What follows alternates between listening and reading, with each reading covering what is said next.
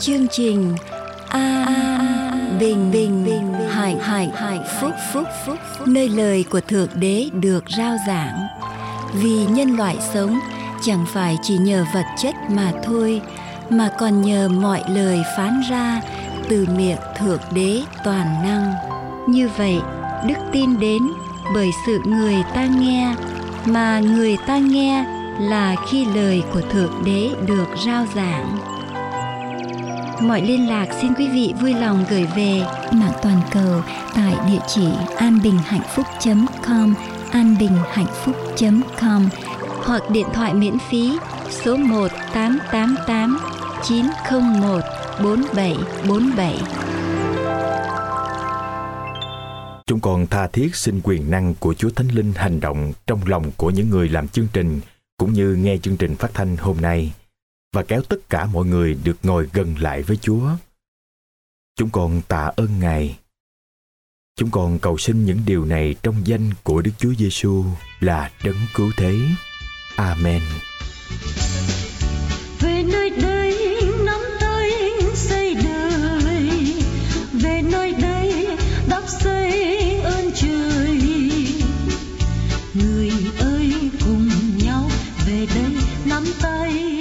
Kính thưa quý vị thính giả, đây là tiếng nói an bình hạnh phúc. Ngợi khen Chúa ta,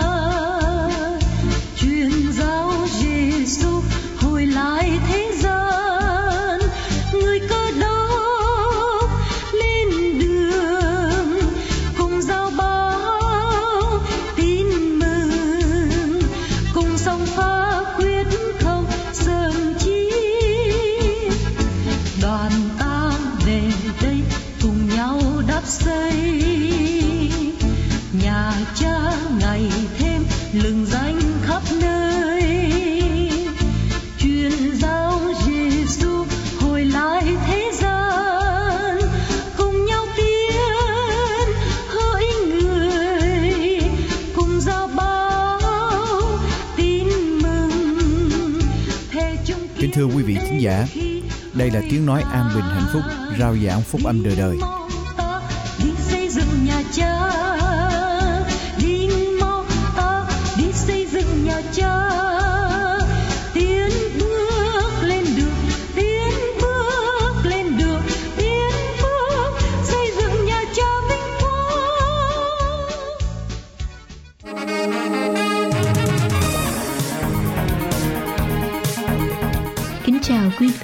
Sau đây chúng tôi kính mời quý vị theo dõi phần giảng luận qua mục sư Dương Quốc Tùng. xây dựng mối liên hệ. Quý vị có kinh thánh xin đọc với tôi trong sách Khải Quyền đoạn 21. Khải Quyền đoạn 21 từ câu 1 đến câu số 8. Quý vị cùng mở kinh thánh với tôi. Tôi xin hỏi quý vị điều này.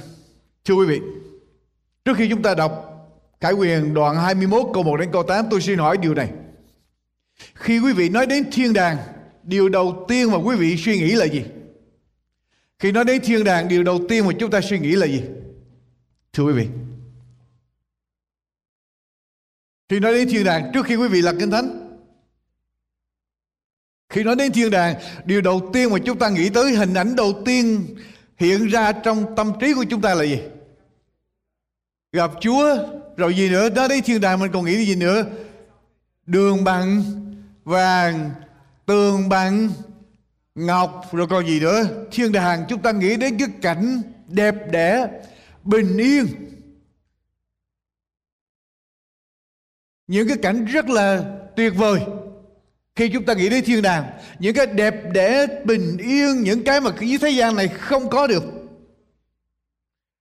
con đường với những con đường lót bằng vàng tường bằng ngọc những cảnh vật huy hoàng ở trên thiên đàng.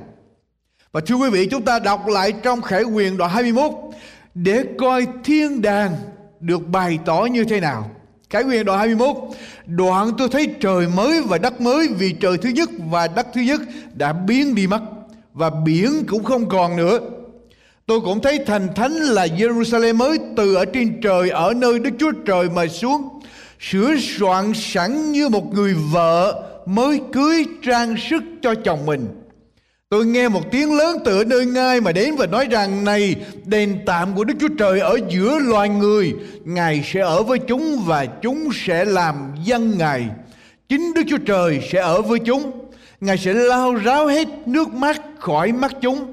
Sẽ không có sự chết cũng không có than khóc kêu ca hay là đau đớn nữa. Vì những sự, những sự thứ nhất đã qua rồi đấng ngựa trên ngôi phán rằng này ta làm mới lại hết thảy muôn vật đoạn lại rằng hãy chép vì những lời này đều trung tín và chân thật ngài là phán cùng tôi rằng xong rồi ta là Alpha và Omega, nghĩa là đầu tiên và cuối cùng kẻ nào khác ta sẽ lấy nước suối sự sống mà ban cho nhưng không. Kẻ nào thắng sẽ được những sự ấy làm cơ nghiệp. Ta sẽ làm Đức Chúa Trời người và người sẽ làm con ta. Quý vị, thiên đàng được tả như thế nào ở đây? Thưa quý mạnh chị em.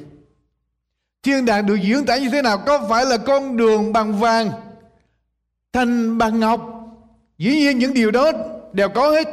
Nhưng những điều đầu tiên mà thiên Kinh Thánh tả về thiên đàng Kinh Thánh nói đến những mối liên hệ relationship có phải vậy không? Có phải ở đây Kinh Thánh nói đến những mối liên hệ Kinh Thánh nói đến giữa chúng ta với Chúa như là vợ với với chồng, cô dâu mới vợ mới cưới trang sức cho chồng mình.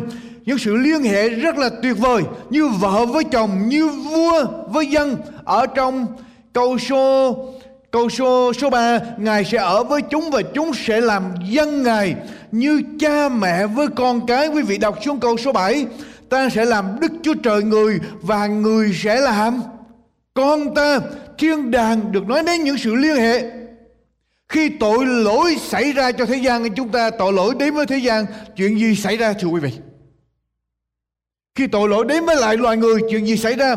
Tội lỗi hủy diệt cái sự liên hệ giữa con người với lại Đức Chúa Trời, con người, Kinh Thánh ghi lại Adam và Eva sau khi ăn trái cấm xong, Adam và Eva làm điều gì? Lẩn tránh Đức Chúa, Đức Chúa Trời phá vỡ đi sự liên hệ con người tránh Đức Chúa Trời là đấng tạo hóa của mình. Chuyện gì xảy ra cho vợ với chồng sau khi con người phạm tội? Chuyện gì xảy ra thưa quý vị? Trước khi phạm tội Adam nói rằng người này xương bởi xương tôi, thịt bởi thịt tôi nói về Eva là vợ của mình. Nhưng sau khi phạm tội Adam làm điều gì? Đổ tội cho cho vợ mình. Chúa, người nữ mà Chúa tạo ra cho con, người đó đã đưa cho con ăn trái trái cây đổ tội lẫn nhau, phá vỡ sự liên hệ giữa vợ với chồng. Chuyện gì xảy ra nữa khi tội lỗi xảy ra cho thế gian của chúng ta? Anh em, tình cảm giữa anh em như thế nào? Cain và Abel, có chuyện gì xảy ra? Anh em giết lẫn lẫn nhau. Hơn nữa, chuyện gì xảy ra giữa cha mẹ với con cái sau khi tội lỗi vào thế gian? Cain bỏ nhà đi. Đi hoang, có phải vậy không? Tội lỗi làm cho Cain lìa bỏ cha mẹ của mình để đi hoang. Cho nên tội lỗi phá vỡ những mối liên hệ và thiên đàng thiết lập lại những mối liên hệ. Ở trên trời mới và đất mới những mối, mối liên hệ này được thiết lập trở lại tốt đẹp hơn đầm ấm thuận hòa hơn. Cách đây vài năm ở trong một cuộc nghiên cứu người ta phỏng vấn khoảng 2.000 chủ nhân của các công ty ở tại Hoa Kỳ này mà người ta hỏi những người chủ nhân này rằng, lý do tại sao quý vị cho nhân viên của mình nghỉ việc, tức là đuổi khỏi hạn có lý do gì mà khiến cho quý vị đuổi nhân viên của mình? Và thưa quý vị, người ta đúc kết trở lại 2 phần 3 những ông tổng giám đốc, những ông chủ của những công ty này cho biết 2 phần 3 số người bị đuổi, bị nghỉ việc. Không thành vấn đề ở trong bất cứ ngành nào, bất cứ ngành nào không thành vấn đề. Cái lý do quan trọng nhất, nhiều nhất mà họ bị đuổi là vì họ không biết cách cư xử với người chung quanh. Họ không biết cái cách để cư xử, hòa nhã với những người chung quanh. Không có sự hòa đồng, không có thể sống chung với những người khác được. Khi những mối liên hệ trong đời sống bị phá vỡ, chuyện gì xảy ra cho chúng ta? Chúng ta bị đau đau khổ, mất hạnh phúc đa số những đau khổ, những bất hạnh trong đời sống của chúng ta là vì tình cảm bị rạn nứt. Những mối liên liên hệ bị đổ vỡ ra giữa người này với người khác, giữa cha mẹ với con cái, giữa vợ với chồng, giữa chủ nhân với nhân viên, giữa bạn bè. Sự liên hệ bị phá vỡ. Và tôi nói thật, chú quý vị, đây là điều mà tôi suy nghĩ, tôi quan sát và tôi suy nghĩ. Đau khổ, hoạn nạn do thiên nhiên gây ra ít hơn là đau khổ hoạn nạn do chính con người gây ra với nhau. Có phải không? Đau khổ do thiên nhiên gây ra, ít hơn là đau khổ do giữa con người gây ra với nhau. Nếu con người biết sống, biết cư xử với nhau, thì sẽ giảm đi hơn một nửa những đau khổ ở trên thế gian này. Nếu con người biết sống biết cư xử, biết đối xử với nhau. Và muốn thành công, muốn hạnh phúc ở trong đời sống, chúng ta phải học để biết cách cư xử với những người chung quanh của chúng ta. Muốn có sự hòa thuận, êm ấm ở trong gia đình, ở trong hội thánh, trong xã hội. Đòi hỏi phải nỗ lực. Đòi hỏi quý vị phải dành công sức, thì giờ tâm trí quý vị phải bỏ ra, nỗ lực quý vị phải bỏ ra. Để xây dựng những mối liên hệ, thì đời sống mới có hạnh phúc được. Có một nông gia. Ông nông gia này có một người, có có một bà gia, tức là bà mẹ vợ mother in law luôn luôn cằn nhằn về ông không bao giờ ông làm cái gì cho bà thỏa lòng được hết.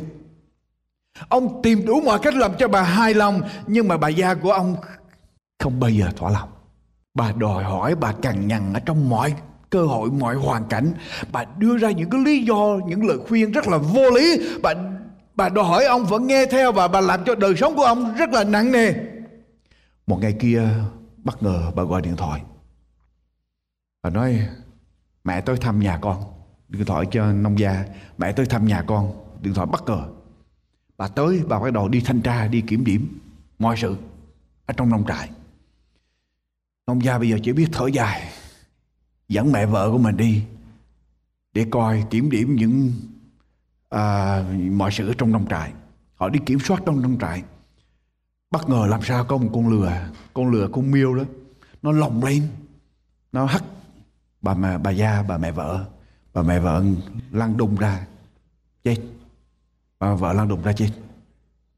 Tại vì con lừa nó hắt bà té lăn đùng ra chết. Tang lễ được cử hành vài ngày sau đó. Ở trong giờ viếng linh cửu lần cuối cái quan tài để ở phía trước. Ông nông gia đứng ở phía bên tay phải Một sư chủ lễ đứng bên tay trái Bây giờ những người ở bên dưới ở trong trong trong trong làng đó bắt đầu đi lên để viếng quan tài lần cuối và bắt tay chia buồn với lại nông gia. Một sư chủ lễ đứng ở phía bên kia quan sát thì thấy những người đàn bà đi lên để chia buồn. Nói gì với nông gia đó? Nông gia yes, yes, rồi không nói thêm gì hết. Sau rồi những người đàn ông Những người đàn ông mà đi tới một số để ý Thì những người đàn ông đi lên. Cứ lên sau khi viếng xác xong Cũng đi tới bắt tay nông gia Rồi nói gì đó không biết nữa. Cứ mỗi lần bên ông tới Bên đàn ông tới Thì nông gia lắc đầu Và nói thêm gì đó không biết. Một sư lấy làm lạ. Tại sao phái nữ mà lên nói Thì ông, ông nông gia không gật đầu Mà phái nào ông lại lắc đầu? Rồi ông nói thêm cái gì nữa Nhưng một sư không biết Ông nói cái gì vậy sau khi mọi người ra về xong, bây giờ một sư mới hỏi nông gia. Tại sao? Ông, người ta nói nhỏ gì ông vậy? Người ta nói gì mà phía phía bên phía ông nói thì ông lại lắc đầu, phía quý bà nói thì ông lại gật đầu. Nông gia bây giờ mới trả lời với một sư. Một sư biết không? Những người đàn bà ở trong làng họ lên. Họ nói với tôi rằng đây thật là một cái thảm kịch, thảm họa xảy ra cho gia đình của tôi. Tôi gật đầu và tôi nói, đúng vậy. Bà nào lên cũng chưa buồn và nói, đây là một thảm họa xảy ra cho gia đình. Còn những người đàn ông họ lên đó, thì họ hỏi tôi, Ông có thể cho tôi mượn con lừa được không? Ông có thể cho tôi mượn con lừa được không? Tôi lắc đầu, tại tôi nói là người ta mượn nhiều quá rồi, bây giờ nó nguyên cả tới năm tới đã có người mượn hết rồi. Cho nên không thể nào cho mượn được. Mấy ông muốn mượn lừa để làm gì? Hả? Mấy ông muốn lựa mượn lừa để làm gì để về về thanh toán những người đang gây khổ cho mấy ông phải không nhưng mà số người mượn nhiều quá cho nên cho nên những người này lên không mượn được nữa và quý vị Hôm nay chúng ta muốn nói làm sao để chúng ta gây dựng, gây dựng, xây dựng những mối liên hệ cho được tốt đẹp hơn. Điều đầu tiên quý vị cần làm để cho những mối liên hệ được tốt đẹp hơn ở trong đời sống của chúng ta. Điều đầu tiên thưa quý vị, đối diện trực tiếp với nạn đề một cách thành thật đối diện trực tiếp với nan đề nếu quý vị có nan đề xảy ra có rắc rối xảy ra giữa người này với người khác giữa vợ với chồng giữa cha mẹ với con cái giữa bạn hữu với nhau giữa người này với người khác điều đầu tiên mà chúng ta cần phải làm là đối diện trực tiếp đối diện trực tiếp với nó. Quý vị không thể nào làm ngơ quý vị không thể nào giả đò như không có chuyện gì xảy ra nếu quý vị có rắc rối giữa một người này với người khác ở trong gia đình, ở trong hội thánh, điều đầu tiên cần phải làm là gì thưa quý vị? Giữa vợ với chồng điều đầu tiên chúng ta cần phải làm là gì? Thưa quý vị, đối diện nó trực tiếp, đừng làm ngơ, đừng bào chữa, đừng lẩn tránh avoid, đừng làm ngơ ignore, đừng bào chữa make excuse, đừng đổ lỗi cho bất cứ người nào, blaming on other, trực diện với nó nhìn rằng ok giữa tôi với anh giữa tôi với chị giữa tôi với bà đang có một nan đề chúng ta cần giải quyết. Chúng ta phải trực diện, chúng ta phải công nhận. Ở trong sách Matthew đoạn 18 câu thứ 15 Kinh Thánh nói như thế nào? Matthew đoạn 18 câu thứ 15 thưa quý vị. Matthew quý vị làm với tôi Matthew đoạn 18 câu thứ 15 Kinh Thánh nói sao Nếu anh em ngươi phạm tội cùng ngươi Thì hãy làm điều gì Kinh Thánh nói làm ngơ phải không nếu anh em ngươi phạm tội với ngươi giữa hai người có chuyện xích bích, có chuyện không vui xảy ra, chúng ta cần làm gì? Làm ngơ, lẩn tránh. Có phải vậy không? Kinh Thánh nói gì thưa quý vị? À, thì hãy trách người khi chỉ con ngươi với một mình người. Nhưng người nghe lời thì ngươi được làm anh em lại. Hãy trách người. Trách người nghĩa là sao? Chúng ta phải tới trực diện với lại người đó. Chúng ta không thể nào làm ngơ lầm lơ, lẩn tránh được. Ở trong sách Matthew đoạn 5 câu 23 đến câu 25 Matthew đoạn 5 câu 23 đến câu 25 Kinh Thánh nói như thế nào? Ấy vậy nếu khi nào ngươi đem dân của lễ nơi bàn thờ mà nhớ lại anh em có điều gì nghịch cùng mình, thì làm ngơ, làm bộ như không có gì hết. Tiếp tục thờ phượng Chúa, phải không? Kinh Thánh nói sao, thưa quý vị? Câu số 4 Thì hãy để của lễ trước bàn thờ. Để đó khoan thờ phượng, Khoan dân của lễ. Chúa biểu làm gì? Trở về, Giảng hòa với anh em trước đã, Rồi hãy đến dân của lễ Khi ngươi đi đường với kẻ nghịch mình Phải lập tức hòa với họ. Kẻ họ nộp ngươi cho quan án quan án giao ngươi cho thầy đội mà ngươi phải ở tù chăng? Ở đây chúa muốn chúng ta làm gì khi giữa hai người có sự xung đột? Phải giải quyết, phải đối diện, phải trực diện, phải nói chuyện giữa hai người với nhau. Chúng ta không thể nào làm ngơ, làm lơ. Tôi nói với quý vị, giữa vợ với chồng, nếu có chuyện gì xảy ra, quý vị không thể nào làm ngơ, làm lơ được làm ngơ làm lơ lẩn tránh là nguy hiểm cho sức khỏe của mình. Nguy hiểm cho cái sự liên hệ. Nếu để, để kéo dài ra bước đầu tiên là cái bước khó nhất. Nhưng không có bước này chúng ta không làm gì được. Không có bước này chúng ta không thể nào xây dựng cho mối liên hệ tốt đẹp hơn được. Tôi lặp lại bước đầu tiên là bước như thế nào? Khó nhặt nhưng mà nếu chúng ta không thực hiện bước này, chúng ta không thể nào gây dựng cho mối liên hệ tốt đẹp hơn được. Chúng ta phải công nhận rằng mình đang có rắc rối. Chúng ta phải chấp nhận rằng có rắc rối ở trong mối liên hệ giữa chúng ta với người khác. Và quý vị, tôi lặp lại. Khi một người nghiện rượu mà người đó không công nhận rằng mình bị nghiện rượu, thì không ai có thể giúp người đó cai rượu được khi một người nghiện thuốc lá mà không công nhận là mình đang nghiện thuốc lá thì không ai có thể giúp người đó làm gì? Bỏ thuốc lá được. Khi một tội nhân có tội mà không công nhận tội mình trước mặt Chúa Chúa có giúp cho người đó tha tội được không? Chúa không tha tội được. Trước hết chúng ta phải công nhận, Phải công nhận, Phải công nhận. Phải công nhận. Trừ khi nào chúng ta công nhận cái người bị tội đó, cái người bị nghiện rượu đó công nhận rằng người đó đang bị bệnh nghiện rượu. thì người đó mới được giúp đỡ. Ngay cả chúa cũng không thể nào giúp cho những người làm ngơ lẩn tránh và coi như không có gì hết.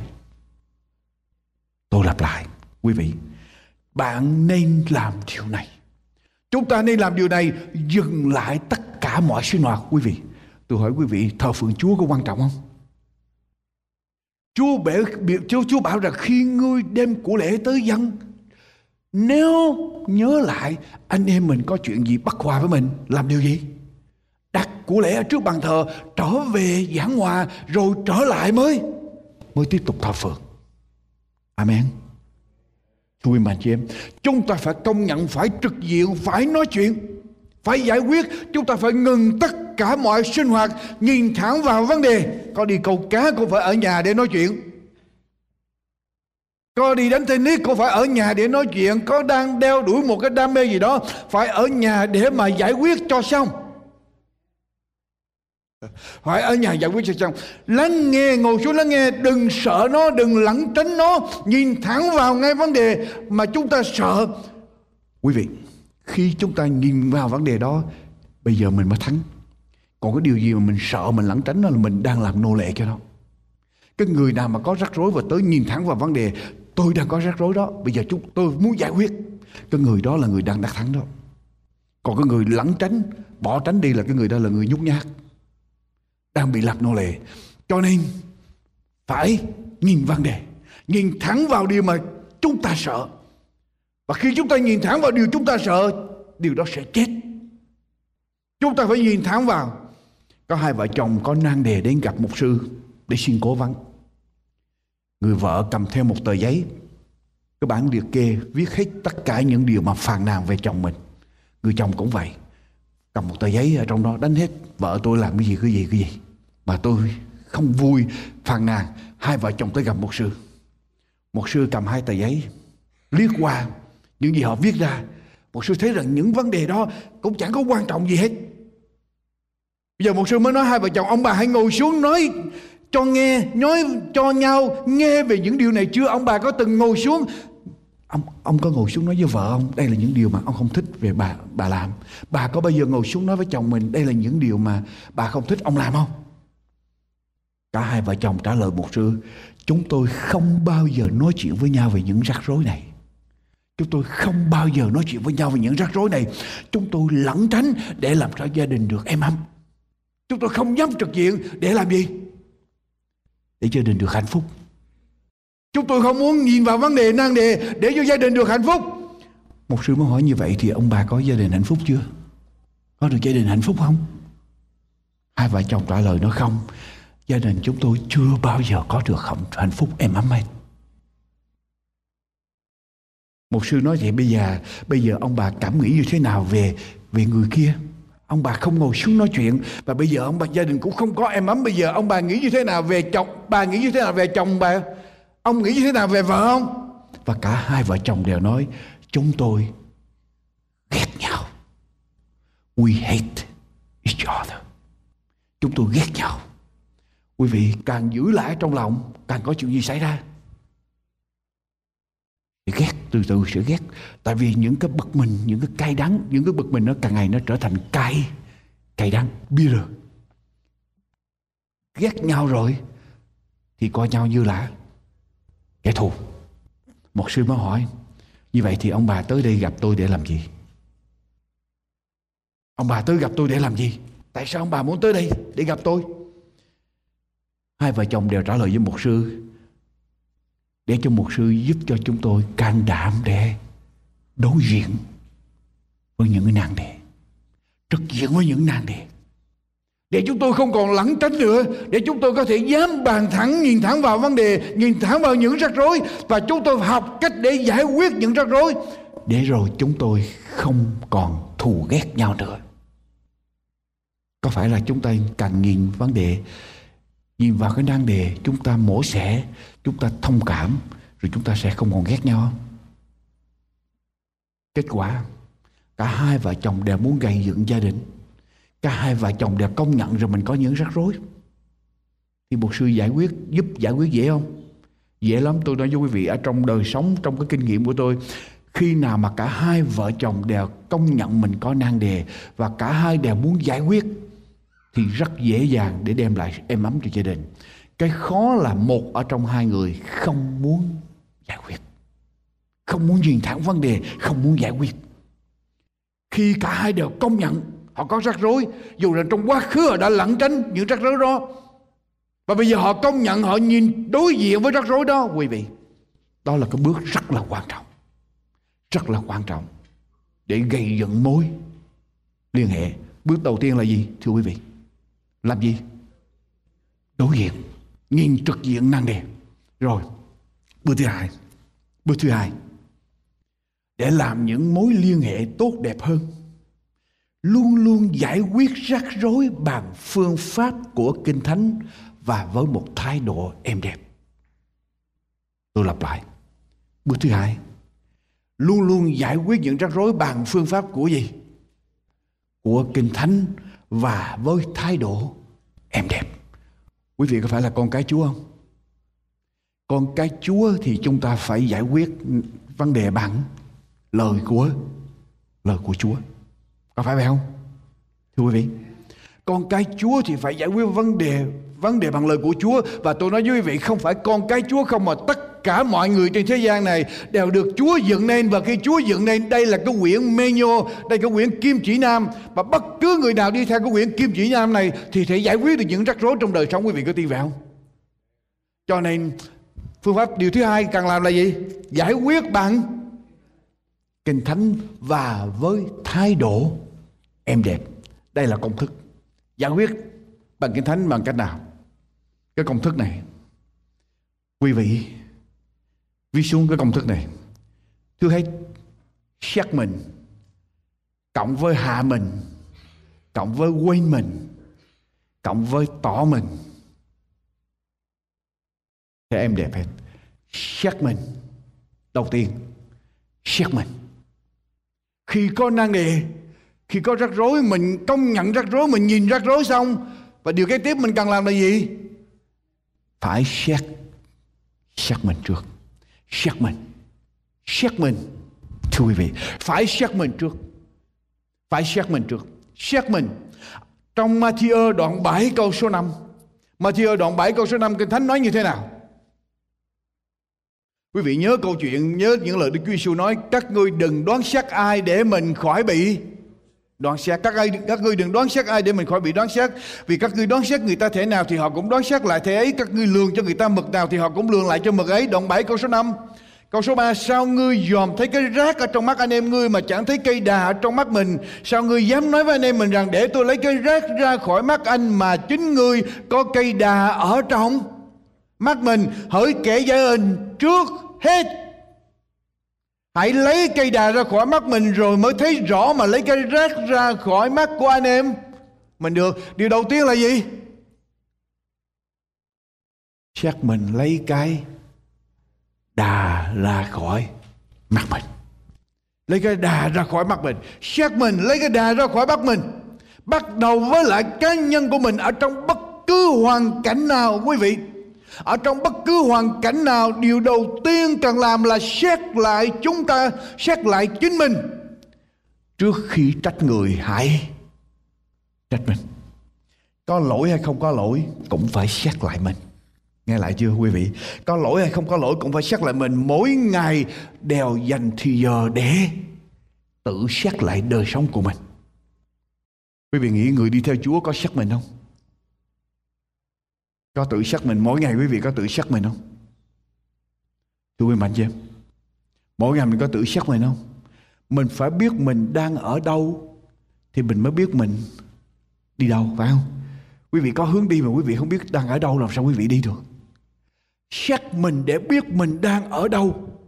Ở trong đời sống biết con người của mình như thế nào. Nếu mình không biết mình đang ở đâu thì mình cũng chẳng cần đi đến đâu hết. Và ai cũng muốn thay đổi hoàn cảnh.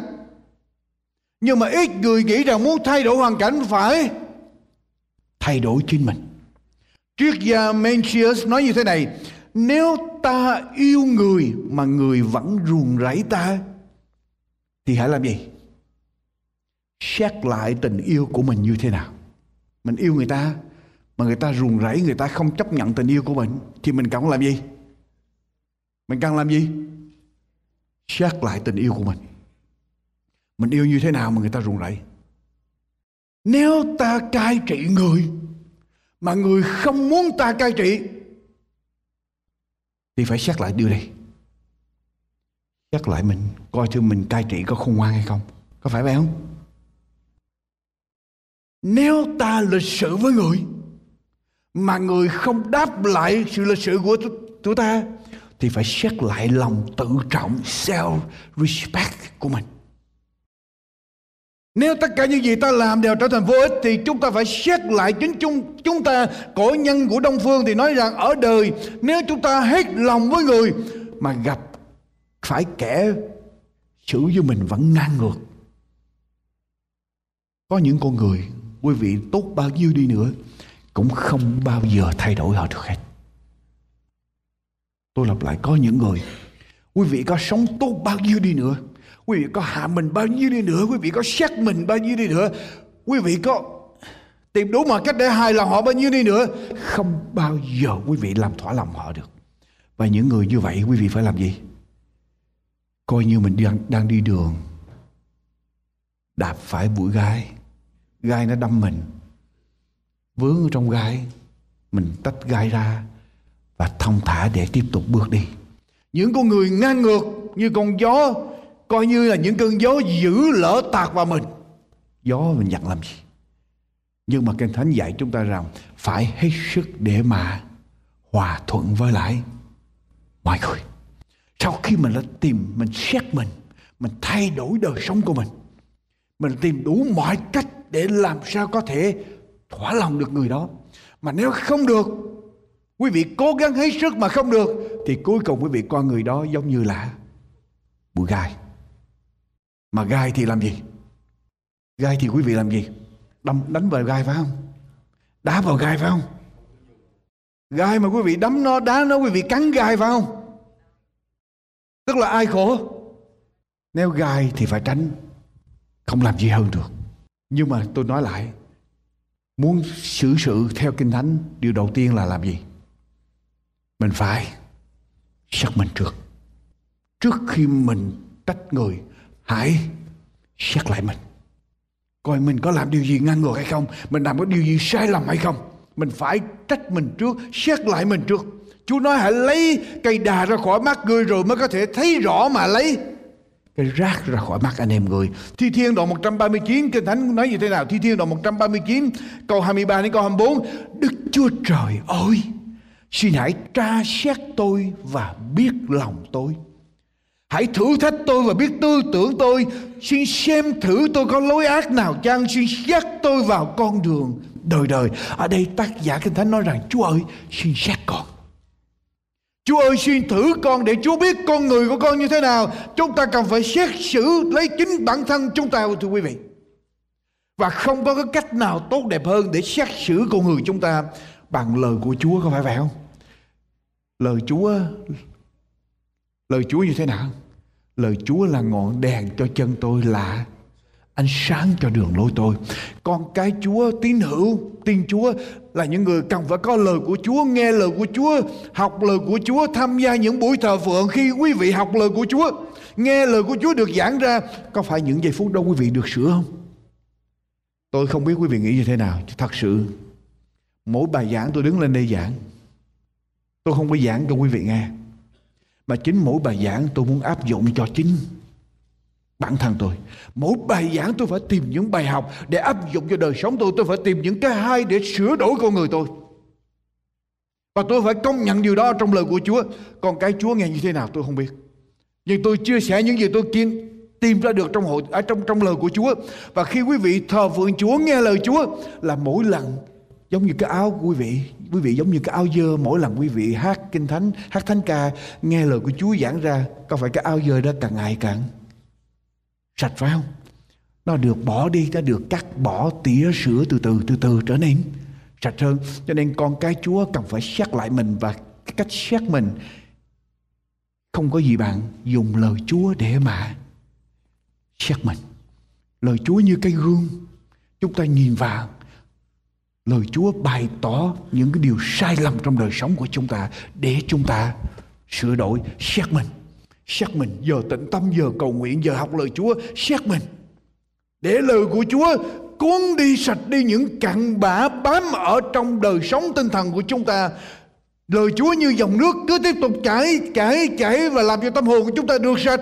Càng nghe lời Chúa, chúng ta càng trở nên đổi mới, thưa quý vị. Xét xét mình. Điều thứ hai, xét mình xong làm gì nữa? Xét mình xong, điều thứ hai muốn cho sự mối liên hệ tốt đẹp. Hạ hạ mình hạ mình. Quý vị, làm gì? Hạ mình. Ở trong Philip đoạn 2 câu 3 Philip đoạn 2 câu 3 Philip đoạn 2 câu 3 Philippians chapter 2 verse 3 đoạn 2 câu 3 chớ làm sự chi vì lòng tranh cạnh hay vì hư vinh, nhưng hãy khiêm nhường. Khiêm nhường tức là hạ mình, coi người khác như tôn trọng. Hơn mình chớ làm sự gì vì tranh cạnh với nhau, hay là vì hư vinh, tức là vinh hiển riêng cho cá nhân của mình, self glory. Mà hãy coi người khác như thế nào? Tôn trọng hơn hơn mình. Hạ mình. Có phải đây là hạ mình không? Khiêm nhường tức là hạ mình, đúng không? Xét mình xong rồi. Hạ mình. Để mà có thể có được mối liên hệ tốt đẹp, hạ mình. Colosse đoạn 3 câu 12 câu thứ 13 Colosse đoạn 3 trang 251 Đoạn 3 câu 12 câu thứ 13 Đoạn 3 câu 12 đến câu thứ 13 Vậy anh em là kẻ chọn lựa của Đức Chúa Trời Là người thánh là người yêu dấu của Ngài rất yêu dấu của Ngài. Hãy có lòng thương xót, hãy mặc lấy sự nhân từ, khiêm nhượng, mềm mại, Nghị nhục. Nếu một người ở trong anh em có sự gì phàn nàn với kẻ khác, thì hãy làm điều gì? Nhường nhịn nhau. Nhường nghĩa là sao? Tôi nhường, có nghĩa là tôi. Hạ con người tôi xuống. Tôi nhường, còn khi nào tôi tranh, tức là tôi đưa cái tôi của tôi lên. Tôi muốn tranh với người kia nhưng khi tôi rút lui tôi nhường tức là tôi đang hạ. Hạ mình. Cái mình cái cái cái cái sell cái tôi của tôi vẫn còn đó nhưng mà tôi làm gì? Tôi chỉ khép nó lại. Tôi hạ xuống tôi nhường cho người kia. Tôi dẹp nó qua một bên. Tôi hạ mình xuống để cho người kia muốn cái điều mà họ muốn. Hạ mình. Xét mình xong hạ mình chúng ta đang sống trong một thế giới mà ngày hôm nay, quý vị, cái tôi, ý tôi được đặt ở trên ngai vàng. Cái gì cũng là tôi hết. Vì thế mà biết bao nhiêu mối liên hệ bị rạn nứt, bao nhiêu cuộc chiến đã xảy ra. Tôi nói như vậy, tôi nói hạ mình ở đây, không phải là tôi nói cho cái ý của tôi là tôi để cho quý vị bị abuse, bị ngược đãi. Nhưng mà quý vị ở trong bất cứ một tổ chức nào một tập thể nào mà ai cũng ai nấy đều muốn số một hết chuyện gì xảy ra Quý vị tưởng tượng trong hội thánh này mà ai cũng muốn số một hết. Chuyện gì xảy ra cho hội thánh này? Quý vị nghĩ rằng ở trong gia đình ai cũng muốn số một hết. Chồng cũng muốn số một, vợ cũng muốn số một, con cái cũng muốn số một, cháu cũng muốn số một hết. Chuyện gì xảy ra? Con trai cũng muốn số một, con gái cũng muốn số một, ai cũng số một hết. Thì chuyện gì xảy ra cho gia đình? Cho nên somebody have to đặt mình xuống số 2, số 3, số 4. Có phải vậy không? Ở trong cái thánh nói rằng hãy kính sợ đấng Christ mà vâng phục nhau. Vì Chúa tất cả chúng ta đều ngang hàng với nhau, bình đẳng với nhau. Nhưng vì chúng ta kính sợ Chúa cho nên chúng ta có thứ tự ở trong hội thánh cũng vậy. Quý vị, ở trong hội thánh chúng ta, quý vị tôn trọng tôi là mục sư chủ tọa hội thánh. Tại vì sao quý vị kính sợ? Kính sợ Chúa. Ở trong gia đình, người vợ, tôi nói theo kinh thánh, người vợ kính sợ Chúa cho nên người vợ đặt mình ở trong vai trò số mấy? Số 1 Có phải vậy không? Chúa nói rằng chồng là đầu vợ khác nào Đấng Christ là đầu hộ thánh Cho nên vì kính sợ Chúa mà chúng ta đặt mình xuống hạ mình xuống Đặt chúng ta vào trong hạng số 2 cứ sự liên hệ nào muốn được em thấm thuận hòa, Phải có người ở vai trò số 1 và có người ở vai trò số 2 Mà nếu ai cũng muốn số 1 hết, Thì chết. Có hai tu sĩ lên núi tu lâu ngày, họ quay mất thế gian. Lâu quá, lâu năm qua họ quay mất thế gian là gì? Một ngày kia có một người mới tới nói với bạn mình, ông tu một ông tu sĩ nói ông tu sĩ kia, chúng ta đã xa xã hội lâu ngày rồi không biết anh còn nhớ lại cách sống của người đời không? Cái ông kia tu lâu rồi, ông nói, tôi cũng không nhớ lại người đời sống như thế nào. Anh nói, tôi biết thử. Ở trên này tu lâu quá rồi, tôi quên mất rồi.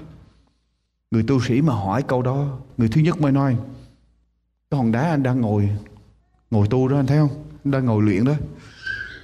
Anh đang ngồi đó, ông tu sĩ này đi tới, hòn đá nào của tôi để tôi ngồi?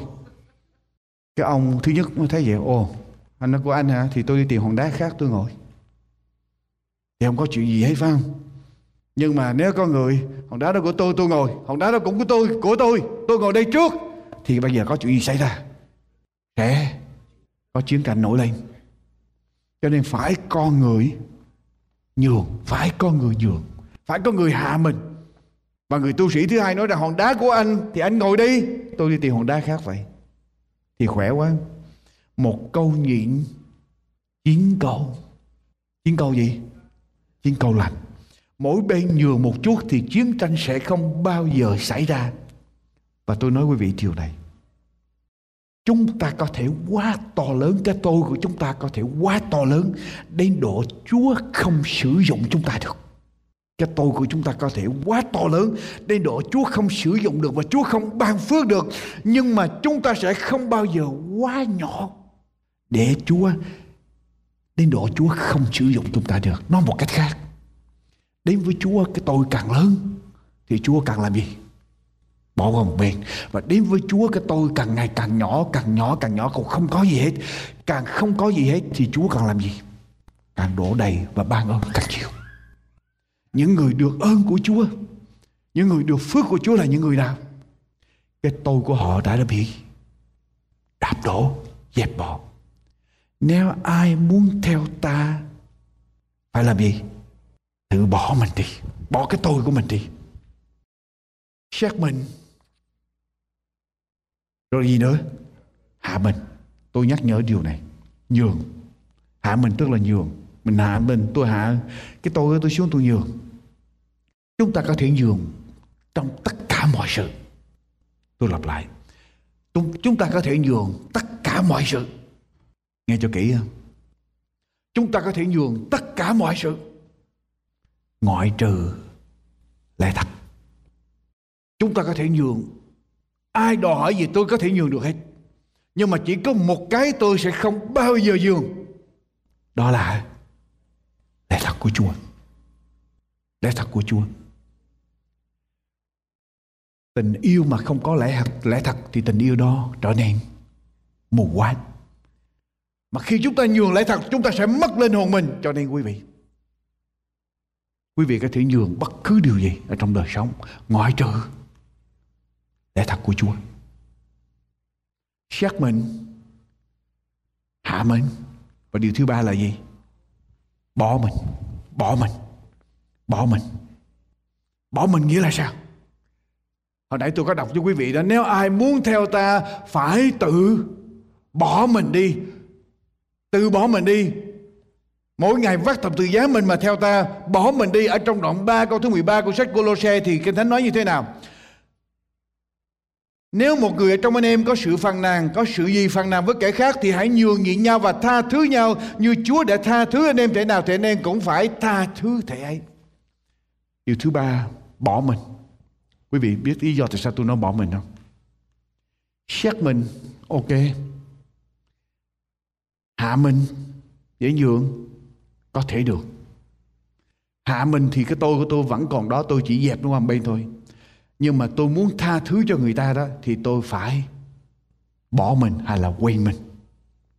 Tôi phải quên. Quý vị, Ai làm gì tôi tôi đau. Ai làm gì tôi tôi đau. Quý vị nghĩ tha thứ gì không? Làm sao tha thứ cho nổi? Chỉ khi nào tôi làm gì? Chỉ khi nào tôi quen chỉ khi nào tôi phải quen cái tôi của tôi tôi bỏ đi con người của tôi tôi không mang tới con người của tôi nữa, thì tôi mới có thể tha thứ cho người ta dễ dàng. Cho nên chúng ta đi theo chúa phải học để quên mình quay mình để chúng ta có thể tha thứ cho người xung quanh, tha thứ cho chồng mình, cho vợ mình, tha thứ cho con cái của mình, tha thứ cho bạn bè của mình hại người là hành động của tiểu nhân, trả thù là hành động của thường nhân. Tha thứ mới là hành động của con cái chúa. Và tha thứ tức là quên đi. Có phải vậy không? Và quý vị nói rằng họ làm tôi đau quá, làm sao tôi quên được? Quý vị, tha thứ là một sự quyết định, chứ không phải là tha thứ quý vị có quên hay không quên không thành vấn đề. Tôi ước gì mình giống như cái computer mình delete delete cái nó mất luôn, phải không? Nhưng mà thật sự con người của mình mình không delete được, mà không xóa được ở trong đầu của mình. Nó vẫn còn nằm đó. Ai làm cái gì mình, ai nói gì mình đó, nó vẫn còn nằm đó. Nó làm cho mình đau. Nhưng mà quý vị quý vị phải làm sự quyết định, tôi tha tha thứ. Cho nên khi mà mình nhớ lại những gì người ta làm cho mình đau đó, thì mình phải nhớ lại, tôi đã quyết định làm gì? Tha thứ rồi. Tôi không để điều đó ảnh hưởng tôi nữa cho nên tha thứ là một sự quyết định của lý trí chứ không phải là của cảm xúc. Người ta làm mình đau, cái xúc cảm của mình nó vẫn còn. Cái tự ái của mình vẫn còn đó. Nhưng mà lý trí của mình quyết định là tôi tha thứ. Tôi tha thứ cho anh. Tôi tha thứ cho em. Tôi không kể tới nữa. Cho nên khi mới nhớ tới là làm gì? Tôi đã quyết định tha thứ rồi, tôi không nhắc tới rồi. Một khi đã tha thứ rồi, giống như con chó điên, mình chôn xuống. Đã chôn chó điên xuống dưới đất rồi thì phải chôn như thế nào? Chôn luôn. Chứ đừng để cái cái đùi nó ngoảy ngoảy ngoảy bên trên, lên trên mặt đất. Lâu lâu nhớ trở lại không được. Cho nên tha thứ là phải quên, phải quyết định để quên đi. Nhiều lúc nó trở lại với mình, nhưng mà quyết định để quên. Có một người tới tâm sự với bạn của mình. Anh ơi, mỗi lần mà tôi nói chuyện với vợ tôi, hai vợ chồng tôi mà cãi nhau, có chuyện cãi nhau đó, tôi ghét ghét vợ tôi vô cùng. Người bạn kia hỏi anh ghét vợ anh điều gì vậy? Người bạn này người này mới trả lời, cứ mỗi lần mà cãi nhau, vợ tôi trở thành một sử gia. Cứ mỗi lần cãi nhau là vợ tôi trở thành một sử gia. Người kia mới thắc mắc, ý anh là gì? Ý anh là sao?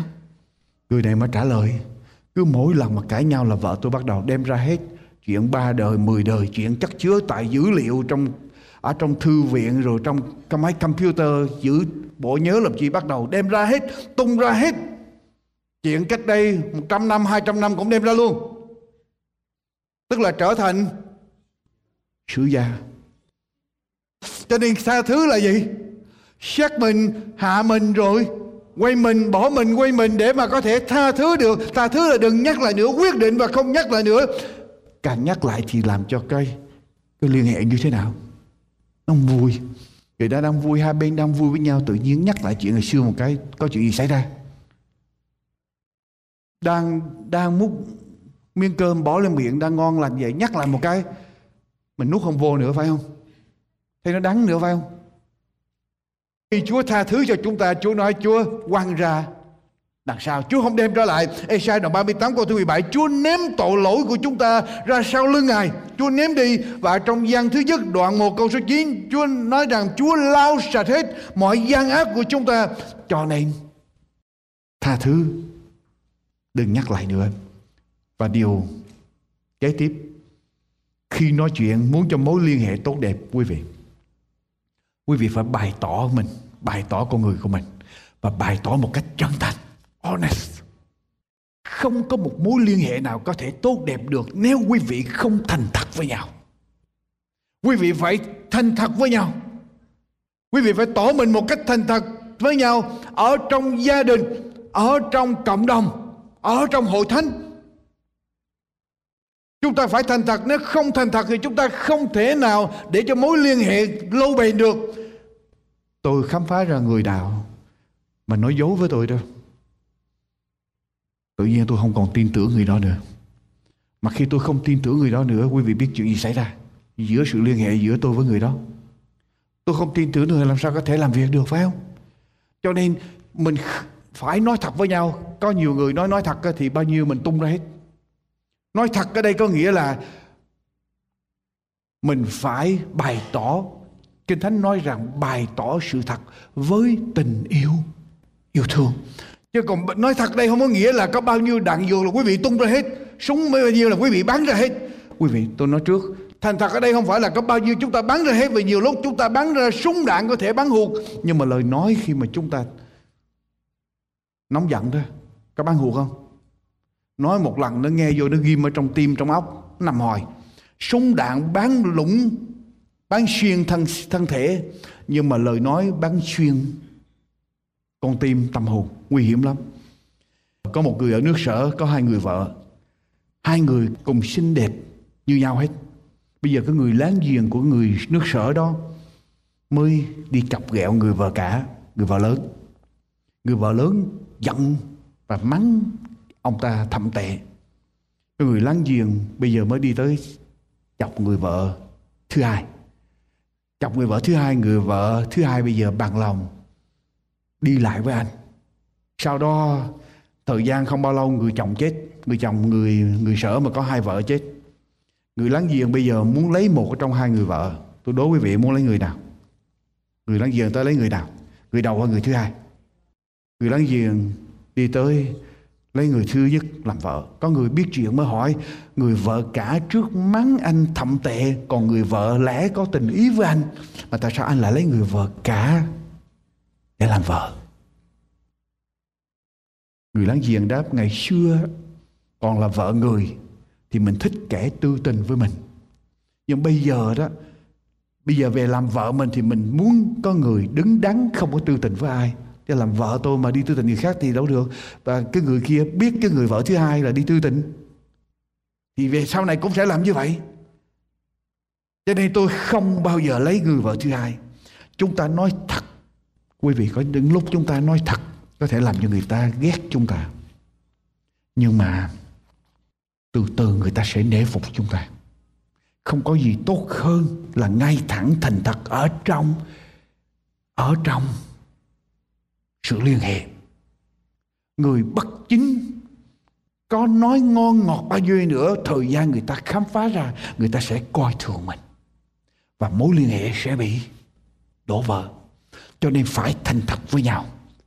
Và cuối cùng, quý vị, cuối cùng cuối cùng, quý vị muốn sự liên hệ giữa quý vị với những người chung quanh tốt đẹp, quý vị phải liên hệ với chúa phải liên hệ mật thiết với chúa.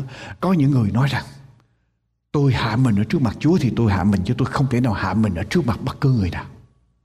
Tôi không tin một người có thể hạ mình ở trước mặt chúa, mà không hạ mình ở trước người nào. Lý do tại sao tôi nói như vậy? Người nào đi theo chúa sẽ bỏ mình.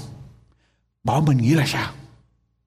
Xét mình, hạ mình quên mình. Tôi vẫn còn có cái tôi của tôi nằm đó. Có phải vậy không? Lâu lâu nó sẽ trở lại. Nhưng mà tôi bỏ cái tôi của tôi tôi đóng đinh cái tôi của tôi trước mặt chúa thì có chuyện gì xảy ra? Cái tôi của tôi bị đóng đinh bị chết rồi thì chuyện gì xảy ra? Nó không thể nào còn được và nó không thể nào trở lại được. Cho nên một người đi theo chúa, một người thật sự bước đi theo chúa, thật sự bước đi theo chúa, thật sự bỏ mình, thì người đó sẽ đối xử nhân từ với lại những người xung quanh giống như Chúa đối xử. Giống như Chúa đối xử. Nếu quý vị thật sự bước đi theo Chúa, quý vị một người tín hữu tốt với Chúa, quý vị sẽ trở thành người chồng tốt, người vợ tốt, người con ngoan. Giống như lời của Chúa, nếu chúng ta thật sự bước đi theo Chúa quyền năng của Chúa sẽ hành động ở trong đời sống của chúng ta. Và Chúa thiên đàng quý vị, Chúa muốn thiết lập sự sống đời đời. Cái thánh nói là sự sống đời đời là biết Chúa. Biết Chúa có nghĩa là mối liên hệ giữa chúng ta với Chúa trở nên mật thiết. Chúa muốn nối lại cái mối liên hệ với con người. Và cái mối liên hệ đó được trả bằng cái giá của ai? Có phải được trả bằng cái giá của Đức Chúa Giêsu đi thập tự giá phải không? Để nối lại cái mối liên hệ Chúa phải hy sinh để nối lại mối liên hệ với con người thì chúng ta cũng có thể hy sinh để nối lại mối liên hệ với bất cứ người nào xung quanh của chúng ta được không? Thưa quý bà chị em, chúng ta phải cần hy sinh để nối mối liên hệ lại với nhau.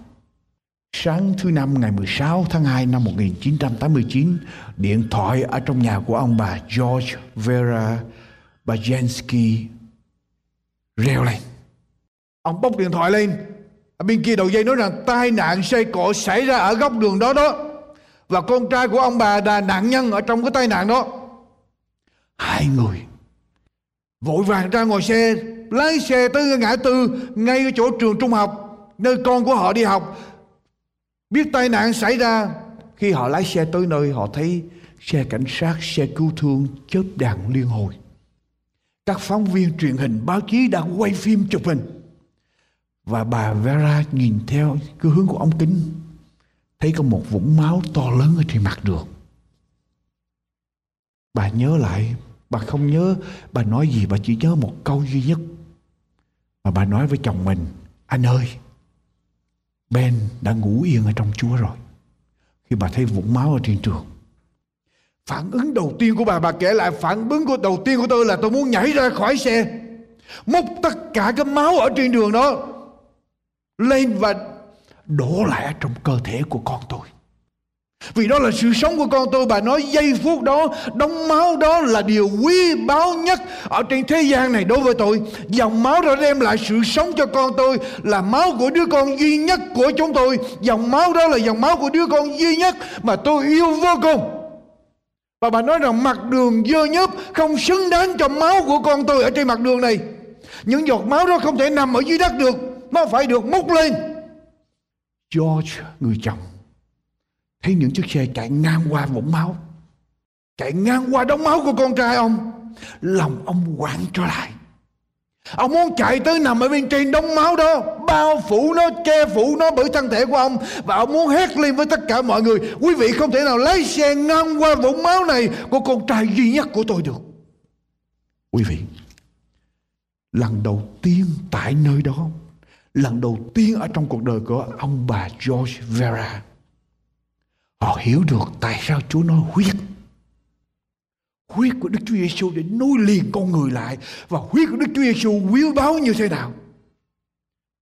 Đó là điều mà quý báu nhất mà Đức Chúa Trời có thể ban cho nhân loại và nhờ huyết của Đức Chúa Giêsu trên thập tự giá mà chúng ta có thể nối liền sự liên hệ giữa chúng ta với lại Đức Chúa Trời. Như là vợ với chồng, như vua với dân, như cha với con. Quý vị Dòng huyết của Chúa lau sạch tội chúng ta để chúng ta hòa thuận lại với Đức Chúa Trời. Và chúng ta cũng có thể hòa thuận lại với nhau. Phần giảng luận của mục sư Dương Quốc Tùng đến đây tạm chấm dứt. Chúng tôi xin kính mời quý vị thính giả nhớ đón nghe phần sau trong chương trình kỳ tới.